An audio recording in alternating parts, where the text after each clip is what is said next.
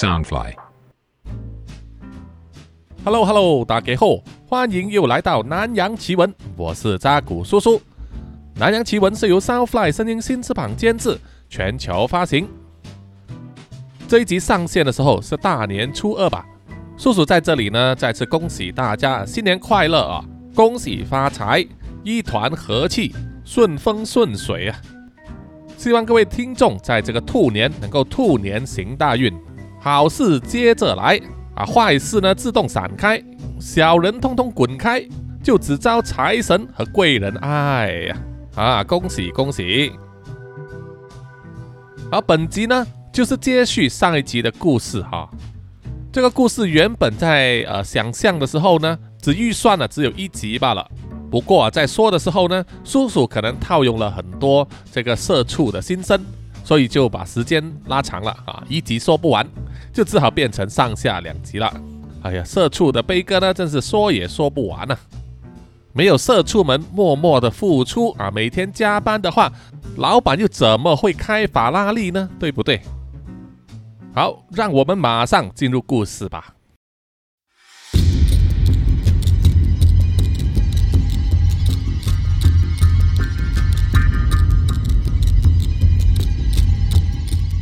在公司里面呢，一位毫不起眼的人物，总是被欺负的阿辉。某一天在下班之后啊，回家的路上，在隧道里面遇上了一只吃人的鱼头怪物，叫做巴库纳瓦。从此之后啊，每三天之内，他就必须让这头怪物吃一个人，否则的话，就是轮到他自己被吃了。那么第一次限期来到的时候，他原本要约公司里面常常欺压他的蔡经理呢出来喂给巴库纳瓦吃，可是因为蔡经理临时爽约，于是他只好呢叫了外送，让倒霉而无辜的外送员呢代替他被吃了。接下来的第二个限期，他真的约到了蔡经理来到他家，虽然限期还没到啊，但是根据他跟鱼头怪物的约定。只要阿辉拍拍三次手掌，再喊出他的名字三次，那么巴库纳瓦就会如约出现，把蔡经理给吞掉了。那么阿辉就趁着蔡经理的身体还没有被完全吞下之前，把他身上所有的财物都先取了出来。而巴库纳瓦也对他说，他每一次吃掉人之后啊，那些人身上所带的金属物品呢，都无法被消化。累计在他的身体里面呢，他把它排除出来，全部送给阿辉作为报酬，并且要阿辉遵守约定，定期给他喂食。在蔡经理被吃掉的那一天晚上，巴库纳瓦离开之后，阿辉忙着清洁他的公寓，把所有巴库纳瓦吐出来的东西呢收集起来。装在一个袋子里面呢，那些东西有硬币、戒指、耳环、手表、钥匙、项链等等，粗略一算呢，也是一笔小钱。再加上啊，阿辉从蔡经理身上脱下的金光闪闪的手表，还有他的钱包里面有的现金，再加上蔡经理的汽车啊，车钥匙也在他那里。只是阿辉呢，并不懂开车。他还没有想到办法如何处理掉蔡经理的车子。不过他决定明天一大早呢，就把所有收集到的那些戒指、耳环、项链、手表等呢，拿去当铺换成现金。另外就是他想起来，蔡经理被吃掉之前，曾经自己爆料，他掌握住了公司老板儿子的秘密，就收在他的办公室里面。说什么只要把这个证据拿出来的话呢，老板的儿子啊，除了无法接班之外，还可能会被老板啊扫地出门。想到这里，他会觉得那个证据一定非常重要。于是隔天一大早呢，他就赶去公司，在其他同事还没有进门之前，他就马上进入蔡经理的房间，搜索他的抽屉和橱柜。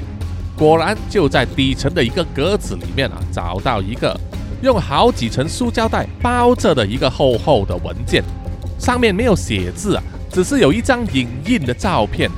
照片中的人物非常年轻，西装笔挺的应该就是老板的儿子了啊！被用红笔呢在脸上画了个打叉。阿辉把这一包文件拿走，收在自己的背包里面了，然后用手机呢搜索，找到了公司总部的地址，就马上动身前往那里，啊，连班也不上了。阿辉来到公司总部的时候啊，向柜台小姐呢要求说他要见老板的儿子，可是因为他没有事先预约，而且也只是普通员工。所以柜台小姐并没有给他安排，而认为他是白目啊，还叫保安人员把他请出去。可是阿辉呢，并没有灰心，他在总部门外守株待兔啊。等到一部豪华车停在公司大门口，而从车里面走出来的正是老板的儿子的时候，阿辉就冲上前去要求见面手上握着那个塑胶袋。说这个是非常重要的东西，无论如何呢，都要亲手交给老板的儿子。虽然在现场啊引起一阵骚乱，差一点被保安人员呢殴打拖走啊，不过还是成功引起了老板儿子的注意，被带进了办公室里面。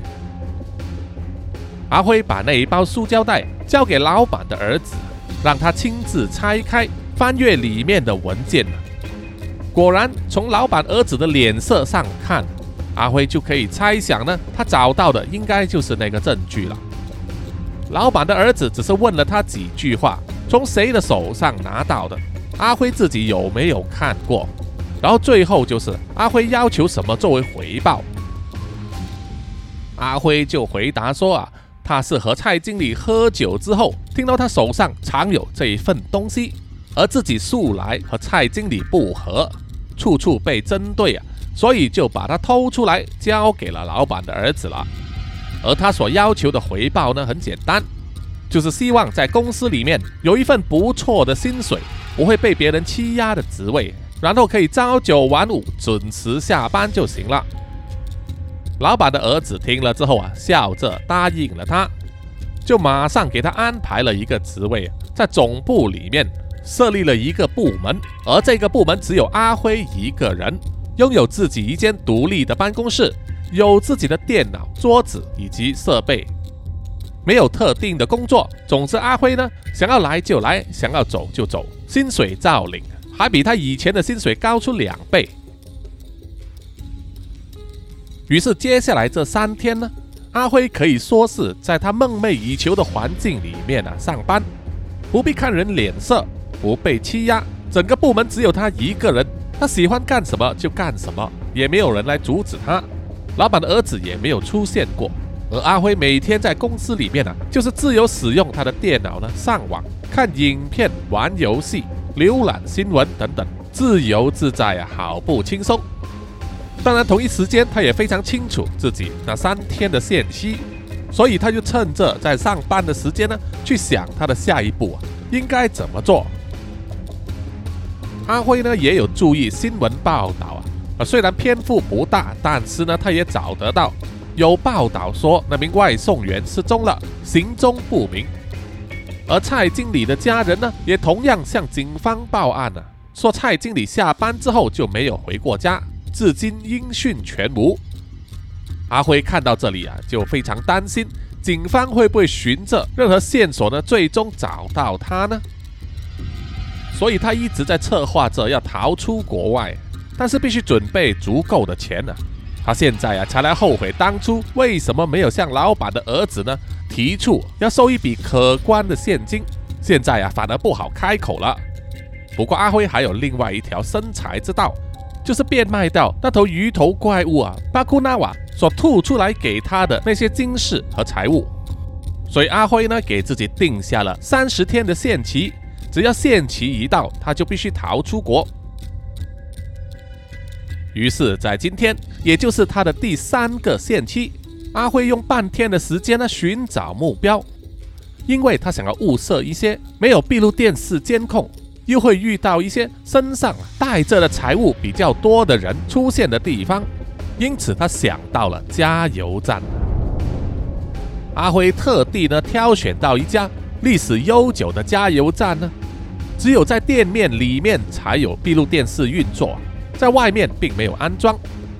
阿辉也考察过他的这个公用洗手间，空间很小啊，里面就是有一个洗手的脸盆，一个马桶间，还有一个小便的便斗，一次呢就只能容纳两个人在里面呢。阿辉就在厕所的附近守株待兔，差不多到了下午的时候，他就看见一个开着双 B 跑车、看起来财大气粗的中年人呢，把车子停在这个厕所门口。然后就匆匆忙忙地进入洗手间解决燃眉之急。阿辉觉得这是大好机会啊，于是也走了进去，然后把厕所外面的门锁上。果然不出他所料啊，那个男人就在马桶间里面方便。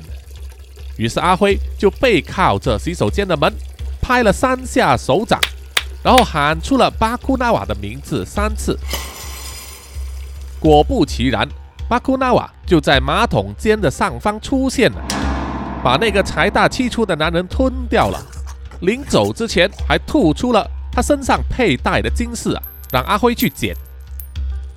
这一次他的收获相当的丰富，有很多枚戒指，还有一条很粗的黄金项链，以及一只名表。阿辉觉得这一次的方式啊做对了，而且因为被害者呢是在马桶间里面的。并没有出现在他的视线之内，所以让他的心情呢比较好过。眼不见为净嘛，所以他决定呢要沿用这个方式。可是阿辉没想到啊，新的问题出现了。阿辉捡完掉出来的金饰之后，发现巴库纳瓦还没走，他的头部依然出现在洗手间天花板的一块阴影上啊。对阿辉说：“年轻人呐，你做的不错。”接下来你就每天给我安排一个人吧。阿辉不敢相信自己的耳朵，于是就问：“啊，每天一个？你不是每三天才吃一个人吗？”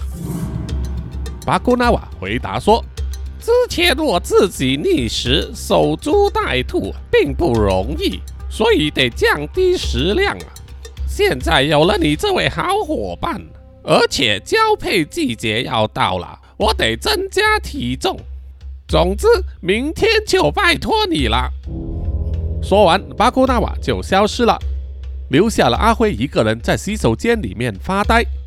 这时候啊，有人敲了敲洗手间外面的门，阿辉才想起啊，外面还有别人呢要上厕所的。于是打开门之后啊，和在外面等候的人擦肩而过，匆匆的离开了加油站。阿辉啊，心里非常的焦虑。这下倒好了，现在得把那头怪物啊养肥了。之前每三天找一个人，还有一点喘息的空间，现在每一天都要啊。叫他去哪里找那么多人，而且又不会被发现，连累自己被抓呢？阿辉必须好好的思索这个问题。当阿辉回到了自己的公寓，刚走出楼梯，来到走廊的时候啊。一眼望过去，前方在走廊中间站着两个男人，正好站在他公寓单位的门口那里，不断的按门铃、拍门。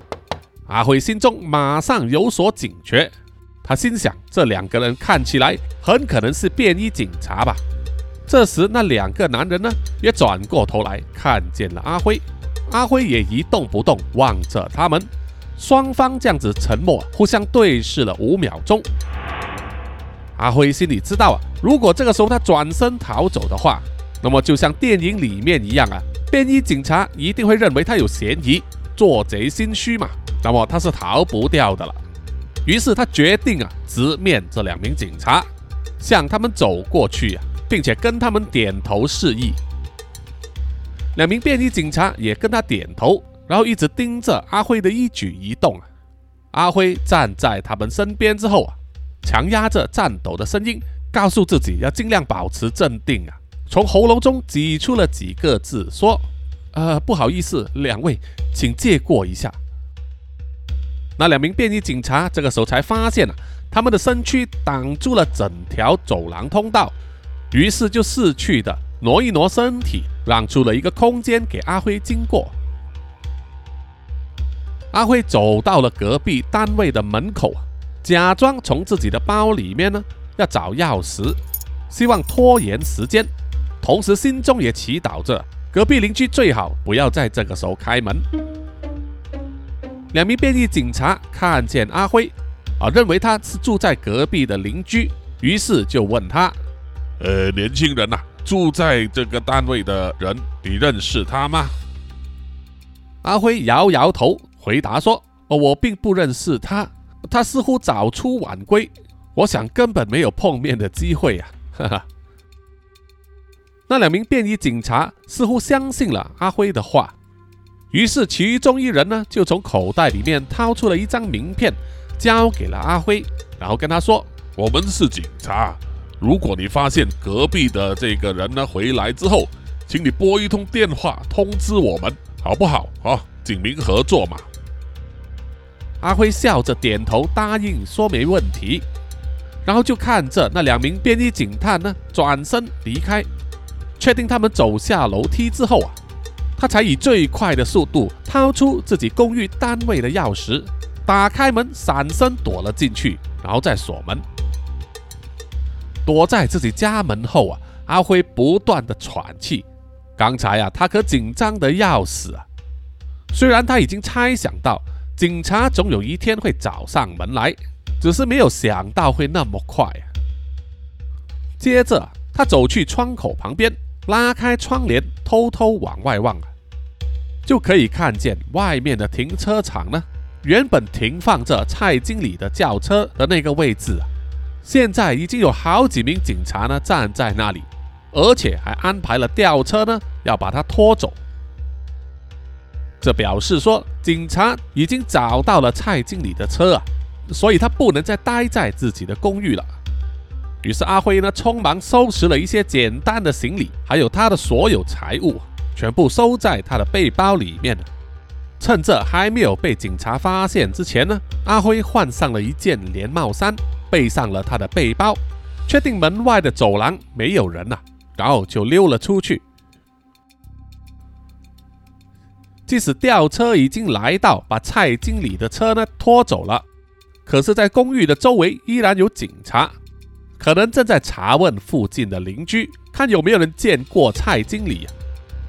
阿辉非常的害怕，把连帽衫的那个帽子呢套在头上，然后加快脚步往车站的方向走去。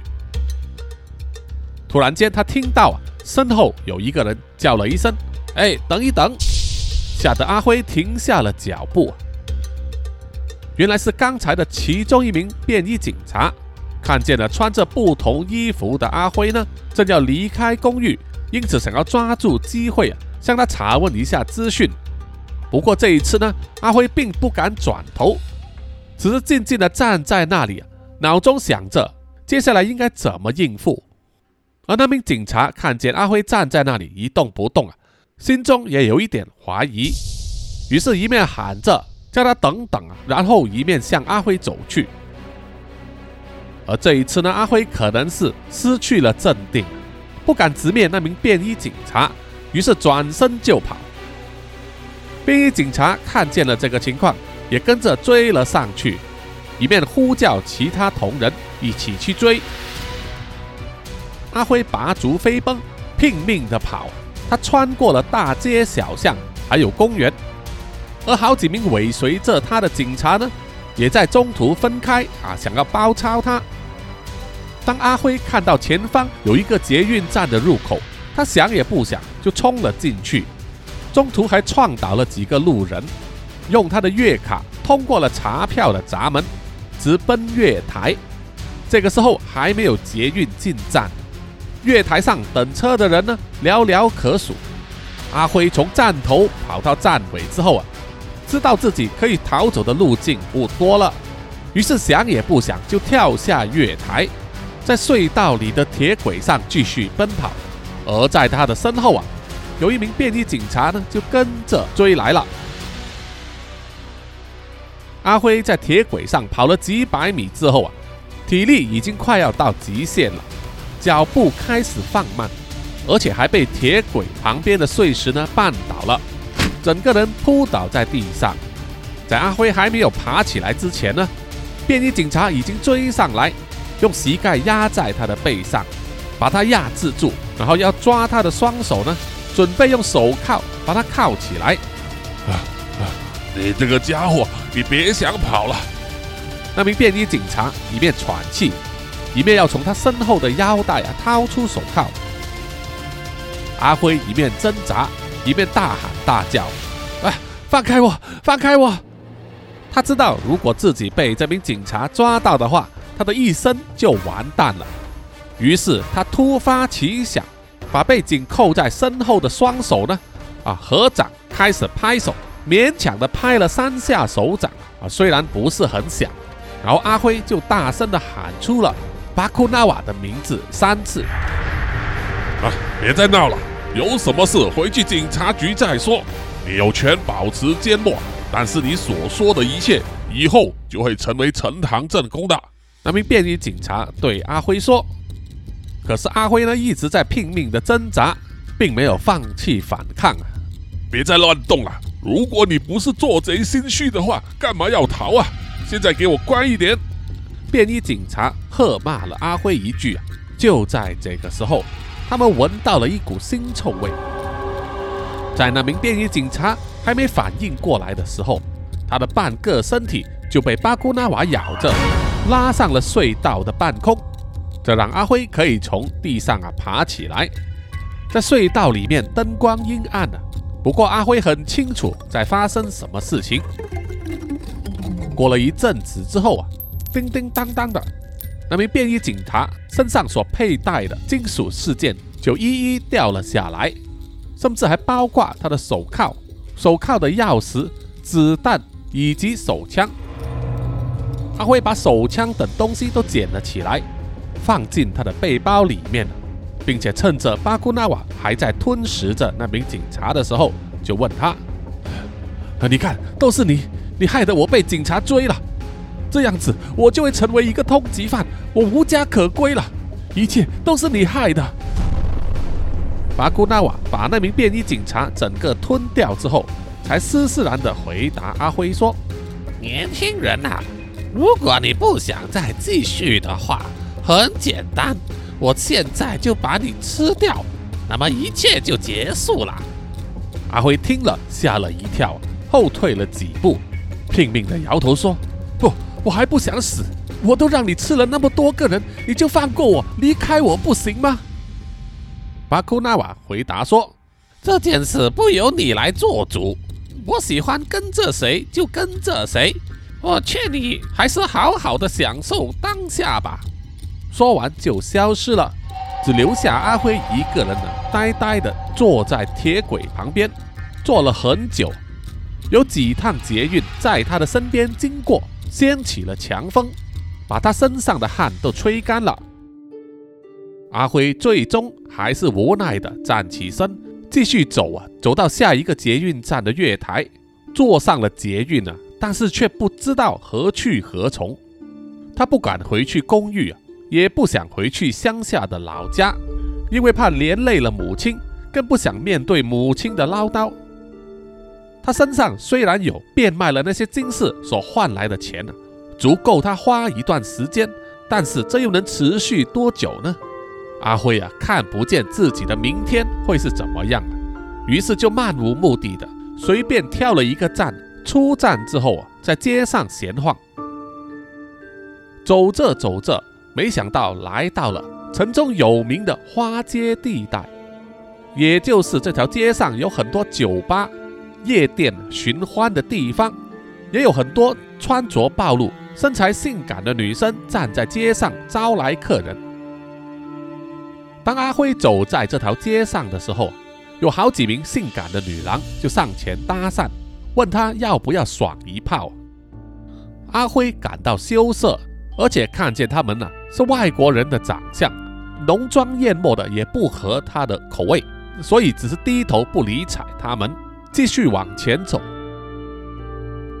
走着走着，因为觉得口渴了，就想要买一些饮料。就看到旁边有一栋陈旧的商业大厦呢，啊，楼下有杂货店，楼上几层这是住宅。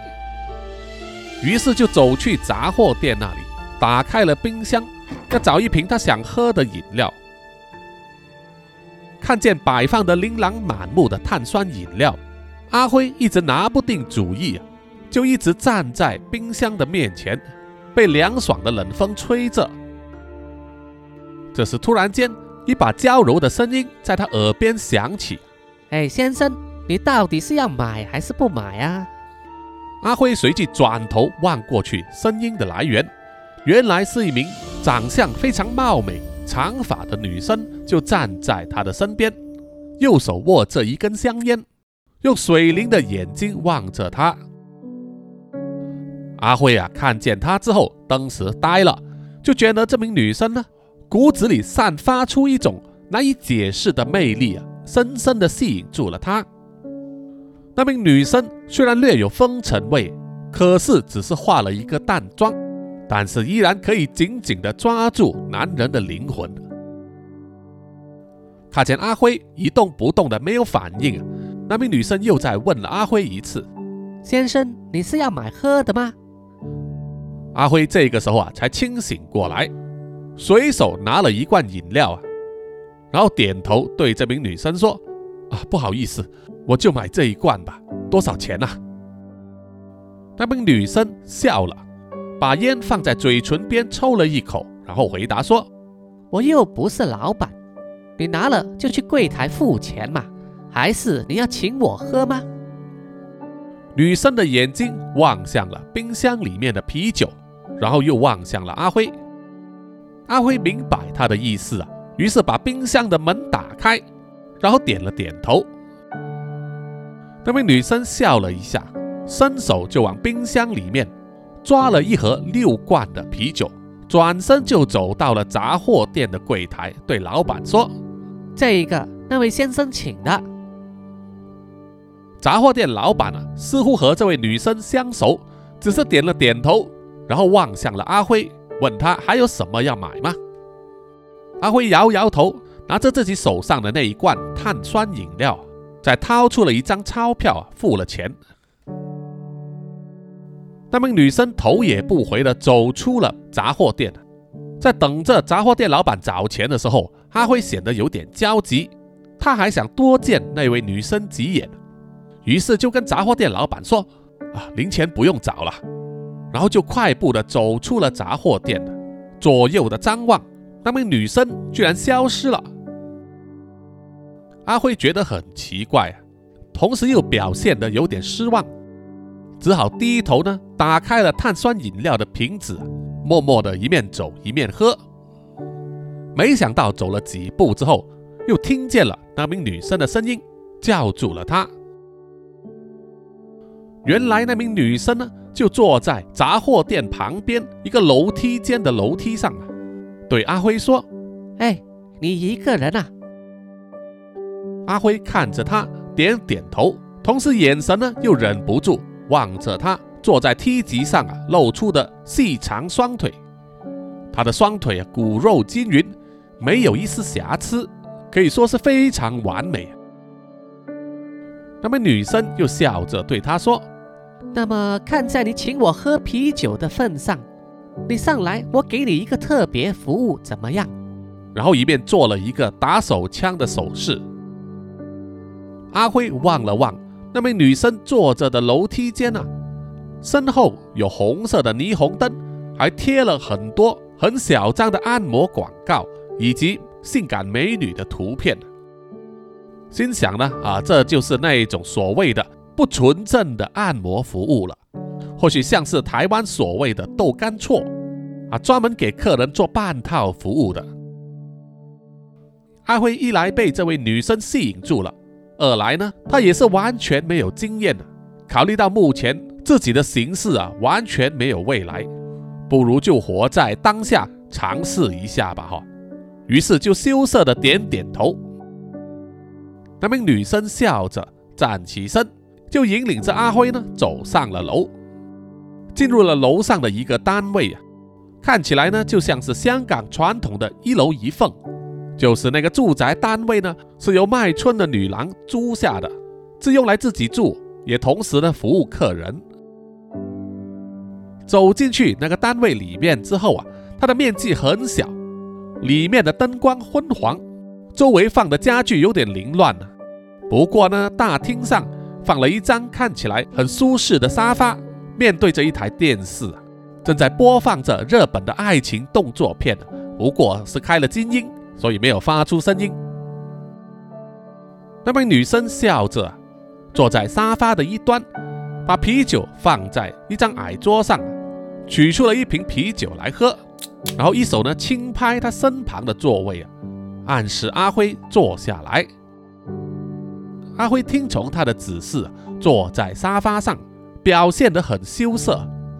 女生就笑着问他：“你是第一次做这种事吗？”阿辉不断的点头。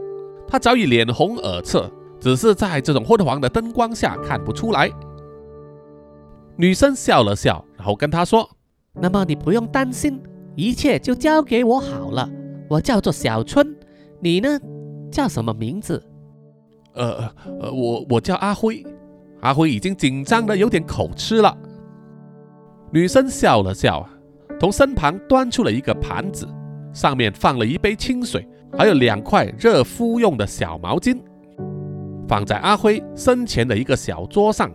阿辉不明就里，以为那一杯水呢是招呼他喝的，伸手就想要去拿，惹得小春笑了出来，用手轻拍他的手臂，阻止了他，然后笑着说：“哎呀，那杯不是让你喝的，总之你就不要动，闭上眼睛，好好的享受就行了，明白了吗？”阿辉不断的点头表示明白。小春就笑着摸了摸他的脸颊，然后对阿辉说：“那么现在就把眼睛闭上吧。”阿辉乖乖的闭上了眼睛，想办法让自己放松。接着他就感觉到小春呢，伸手去解开他的裤子，把他身上所穿的长裤和内裤拉到了他的膝盖以下。阿辉非常的紧张，心跳加速。他从来没有想象过自己会在这种场合呢，啊，被人脱掉裤子，完全不知道该怎么办。过了一会之后啊，他就感觉到热热的毛巾呢，被一双柔软的手握着，正在擦拭他的小鸡鸡，啊，正在给他做清洁工作。那种感觉非常的奇妙，让阿辉感觉又羞涩又享受。在热敷之后，他又感受到。他的小鸡鸡被沾上了某种液体，应该就是润滑剂了。接着，他就感受到那一只软弱无骨的手在慢慢的抚摸、搓动和套弄他的鸡鸡，在润滑液的助力之下呢，分外的有快感。很快，阿辉呢啊就硬邦邦了。他听到小春的笑声，然后在他耳边呼出热气呀，问他舒服吗？阿辉当时觉得全身颤抖，打了一个冷战呢，爽得不得了，不断的点头。于是小春的手势呢加快了速度，那种激烈的快感让阿辉全身呢颤抖起来，很快就到达了巅峰。在他要发射的一刹那，小春就用另外一块热敷的毛巾呢盖在他的鸡鸡上啊，以免他射出来呢弄脏了周围。在快感过去之后，阿辉喘着气啊，睁开了眼睛，看见小春笑着用热敷毛巾给他的鸡鸡做清洁，擦干之后，再把热毛巾放在盘子里面端走。阿辉喘着气啊，穿回了裤子，然后拿了其中一罐啤酒来喝。小春回来之后，坐在沙发上啊，两人用啤酒瓶互相的碰杯。开始喝了起来，一面喝一面聊着有的没的，啤酒开了一罐又一罐喝得两人都嗨了起来。阿辉就问小春啊：“呃，你为什么要做这一行啊？呃，不要误会，我没有看不起你的意思，只是感到好奇而已。”小春啊，有点苦笑的回答说：“哎呀，怎么说呢？我这个人呢，就是不走运。”父母早死，我很小的时候就要出来工作养活自己。但是啊，像我们这种没读过什么书的人，出路很有限。而且我还患了病，要花很多钱医治啊。做这一行的话，来钱比较快。阿辉有点好奇啊，就问：“啊，你患的是什么病啊？”小春毫不介怀的把胸前的领口拉低，拉得很低啊，给阿辉看到他左胸口那里有一道红色的疤痕，然后苦笑的回答说：“乳癌呀，如果不把这一边切掉的话，我早就死了。”阿辉听了之后啊，心里也感到凄苦，觉得小春和他差不多一样，同病相怜，他们的生活都过得不如意，处处碰壁，从没真正享受过人生。阿辉于是就问小春：“呃，如果可以的话，我是假设哦，如果让你完成一个梦想的话，你想要做什么？”小春想了一想啊，然后就回答说。我想去迪士尼乐园玩一天，那个是我从小的梦想。我觉得迪士尼就像是一个天堂，让我们普通人觉得自己离天堂比较靠近。阿辉啊，点头笑了，小春也笑了起来，然后反问阿辉，到底他的梦想是什么？阿辉叹了一口气说：“他其实并不知道自己有什么梦想，他之前每天为了挣扎求存，已经很累了。”根本没有空余时间去想自己的梦想是什么。如果勉强要举一个例子的话，他会希望能够过一个舒适安逸的生活，不要为了工作和生存烦恼。小春听了，笑着说：“你这个梦想不错哦，我想只要发财了，财富自由啊，就能够达成了。”阿辉听了，苦笑着说：“哎呀，哪有你说的那么容易？”哎呀，我的人生呢已经完蛋了，没有什么前途可言了。小春就问：“为什么呢？难道你也是患了癌症吗？”阿辉摇摇头说：“不是癌症，不过也差不多了。”然后深呼吸了一口气，垂头丧气的望着天花板，就像是一只被粘在蜘蛛网上的苍蝇，被吞吃掉啊，只是迟早的事。不管再挣扎也没有用。小春看见了之后啊，心里觉得阿辉怪可怜的，于是就靠过去，在他的脸颊上亲了一口，然后小声的跟他说：“那么你还有没有其他的心愿要达成的？说出来，看我能不能帮到你。”两人的脸非常靠近这也是阿辉第一次和女生呢那么近距离的接触。让他觉得意乱情迷，下面的小弟弟啊也开始有了反应，站了起来。小春看见了之后啊大笑，阿辉也很不好意思的一起笑了起来，然后说：“ 真的是不好意思，呃，其实我我还是个处男。如果说我还有未了的心愿的话，就是这一个了。”小春笑着说：“怎么？难道你要我帮你这一个吗？”你得分我红包呢。阿辉原本以为呢小春不会答应啊，但是听到他这么回答，心中觉得应该是有机会了，于是迫不及待的拿了自己的背包过来，拉开了拉链，从里面掏出了一叠钞票，对小春说：“这这些钱够吗？”小春看着，瞪大眼睛，特地做了一个夸张的表情，回答说。啊，那不需要这么多。不过你要给我，我也不介意的。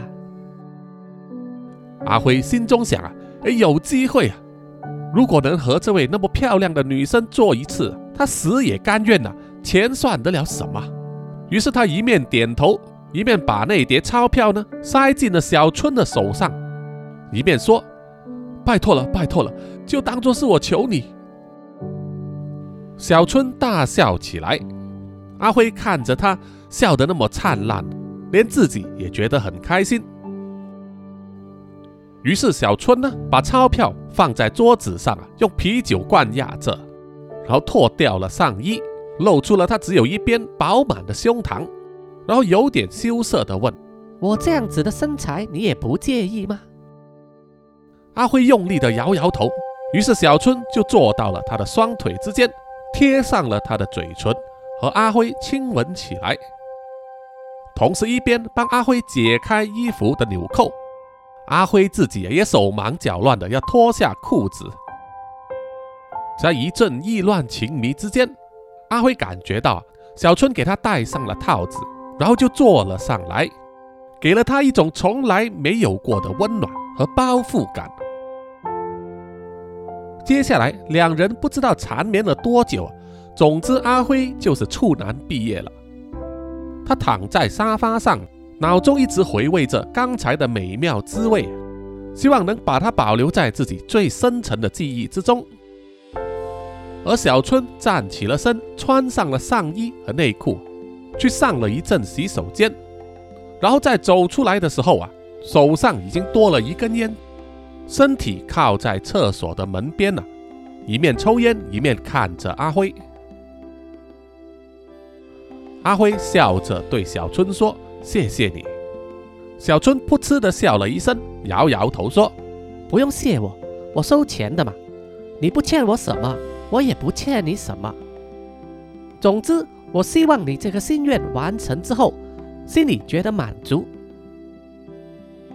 阿辉嘴角上扬，露出了满足的微笑啊。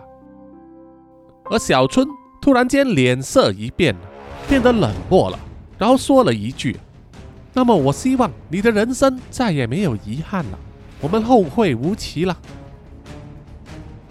阿辉听了小春的说话，觉得很奇怪。就在这个时候，天花板上突然出现了一个不断旋转的黑色圆圈，然后从圆圈里伸出了两只瘦长的双腿和双手，接着是长长的毛发，不过是白色的，然后就是一张和巴库纳瓦非常相似的鱼头怪物。阿辉看见了之后。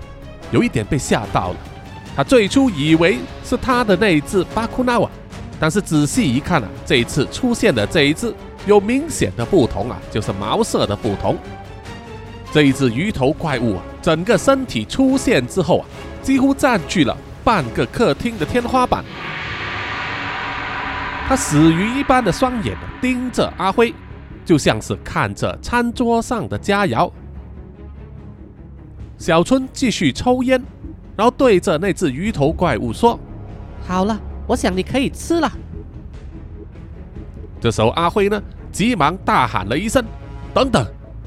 可是那只鱼头怪物并没有听，伸出一只手来抓住了阿辉的身体，把他整个身体举起来就要放入口中。阿辉急得不得了，想要拍掌召唤他的巴库纳瓦。可是因为身体被那头鱼头怪物抓着，两只手掌呢是紧贴在自己的大腿上，根本无法合掌来拍掌。在情急之下，阿辉也管不了这么多，他使尽了力气啊，挥动手掌在自己的大腿上拍了三下，然后喊了巴库纳瓦的名字三次。当阿辉的半个身体已经在鱼头怪物的嘴巴里面的时候啊，千钧一发之际，巴库纳瓦出现了。他伸长了双手，抓住了那只鱼头怪物的上下颚，不让他的嘴巴合上啊，咬住阿辉。巴库纳瓦的突然出现，吓坏了小春。同时，他们巨大的身体呢，挤在一间小小公寓单位的大厅里。撞翻了周围的家具，一时间很多东西都摔在地上了，摔得七零八落。巴库纳瓦对另外一只鱼头怪物说：“放开他，他是我的。”另外一只鱼头怪物啊，并不相让，对巴库纳瓦说：“放开！”但是巴库纳瓦并没有听从他，双手更加使力，硬要撑开他的嘴巴。两只怪物啊，就在那里僵持了一阵子，比拼力气。而头已经在鱼头怪物喉咙里面的阿辉呢，不断的大喊说：“救我！救我！别让他吃掉我！”小春则看见两只怪物啊，几乎挤爆了他的公寓单位，他被推挤到坐在洗手间的地板上，一时之间不知道该做出什么反应。不久之后啊，那只鱼头怪物慢慢的移动他的手，把阿辉从他的口中呢拿回出来，然后慢慢的放下，而巴库纳瓦也慢慢的放开了他抓住对方上下颚的手，两只怪物啊就在那里互相瞪着对方，一动也不动。阿辉死里逃生，站直了身体，对着小春说：“我真没有想到，我把所有的钱给你，你居然想把我拿去喂怪物。”小春笑了一声，慢慢的站起了身啊，对阿辉说：“嘿，原来你也被这种怪物缠上了。那么你应该知道他们的喂食限期有多么的咄咄逼人吧？”阿辉沉默不语。确实，他非常清楚，巴库纳瓦呢变得越来越贪婪了。从最初的三天吃一个人，到现在要每天都吃，在未来或许可能会变成每一个小时都要吃人，也说不定。到了那个时候啊，他根本无法想象自己会有什么下场。眼看两只怪物互相瞪着对方都不动，小春就对着他们大喊说。你也跟我吧，做我这一行的，每天都有男人自动送上门，你要吃多少个都可以。阿辉听了之后大为震惊，如果巴库纳瓦真的跳槽了去对方的阵营啊，那么他现在是死定了。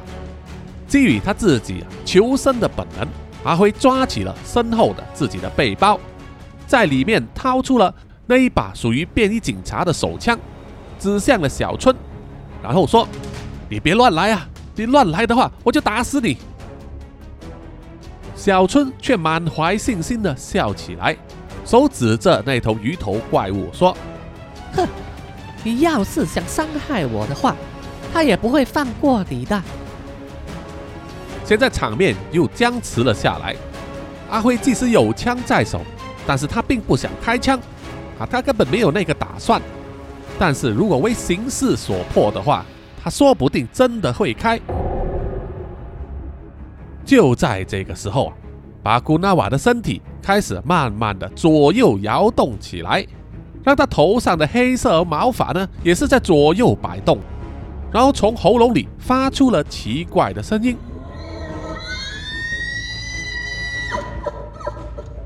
而另外一只鱼头怪物呢，也张大了嘴巴。从喉咙里发出了另外一种声音，然后上下摆动着尾巴。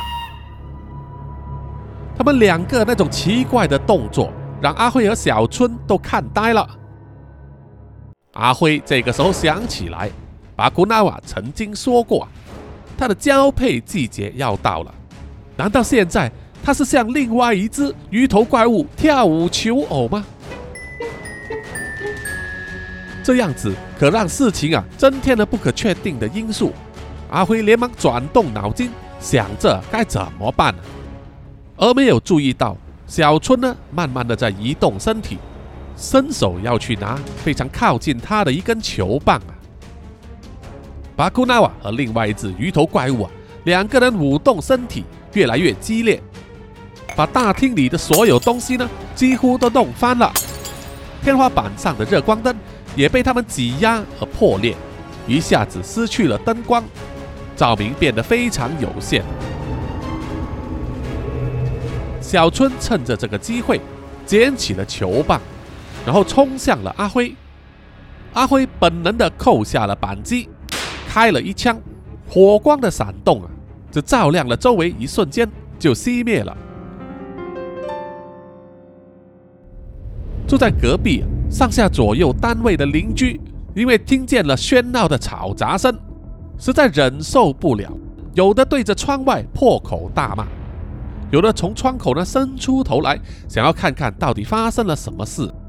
其中有一名欧巴桑啊，就来到小村公寓的门外拍门，问他到底发生了什么事。拍了一阵子之后，感觉没有反应啊，正想要走去拨电话报警，这时。小春公寓的门就打开了，而开门的人是小春啊，他一脸狼狈，不过看起来并没有受伤，手中还握着球棒。欧巴桑问他什么事，然后伸长了头呢，去偷瞄他屋子里面的状况，只看见里面的家具啊东歪西倒，就像是地震过后的惨况。小春只是似笑非笑的对欧巴桑说：“他只是大姨妈来了，心情不好，所以用球棒呢砸东西，叫他们不用担心。”然后就关上了门。欧巴桑虽然有点不相信啊，不过看到小春没有事情，也就只是唠叨几句啊，转身就离开了。在关上的门后面，小春擦了擦额头上的汗。深呼吸了一口气，然后把手中的球棒呢放在墙角，回头看着那个混乱不堪的大厅，再抬头望向天花板，巴库纳瓦已经和另外一只鱼头怪物呢身体重叠在一起，在他的天花板上面进行着交配，那种仿佛只有在国家地理杂志频道里面才能看到的画面。让小春摇头叹息，他在转头望向了躺在地板的角落、昏迷不醒的阿辉，沉默不语啊，心中想着他应该拿他怎么办。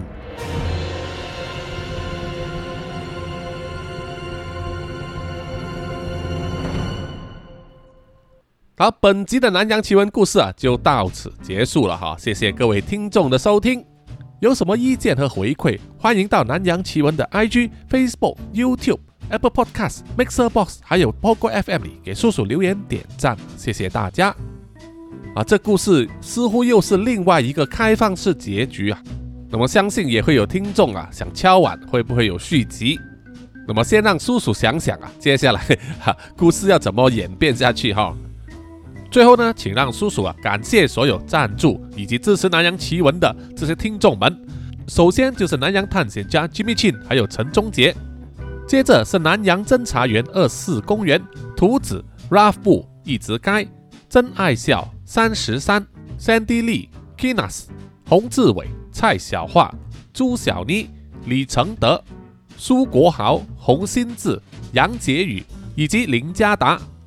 接着是南洋信徒林奕晨、吴大佩、徐威善、李秉哲以及苏玉豪，谢谢谢谢大家。那么我们下一集再见哦，拜拜拜拜，恭喜发财，新年快乐！